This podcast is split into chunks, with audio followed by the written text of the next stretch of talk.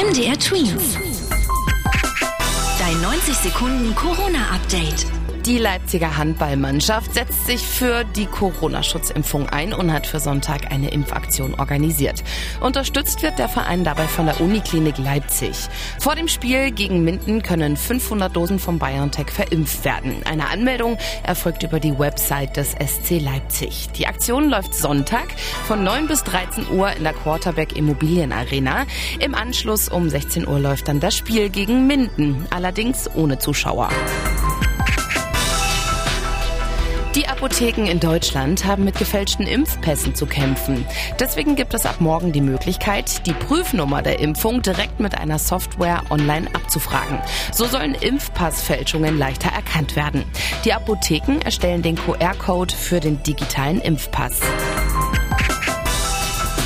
Für Wintersportler, die nach Italien wollen, haben sich ab heute die Einreisebestimmungen geändert.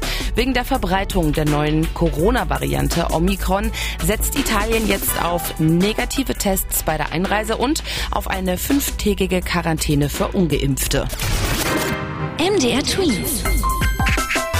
Dein 90 Sekunden Corona-Update.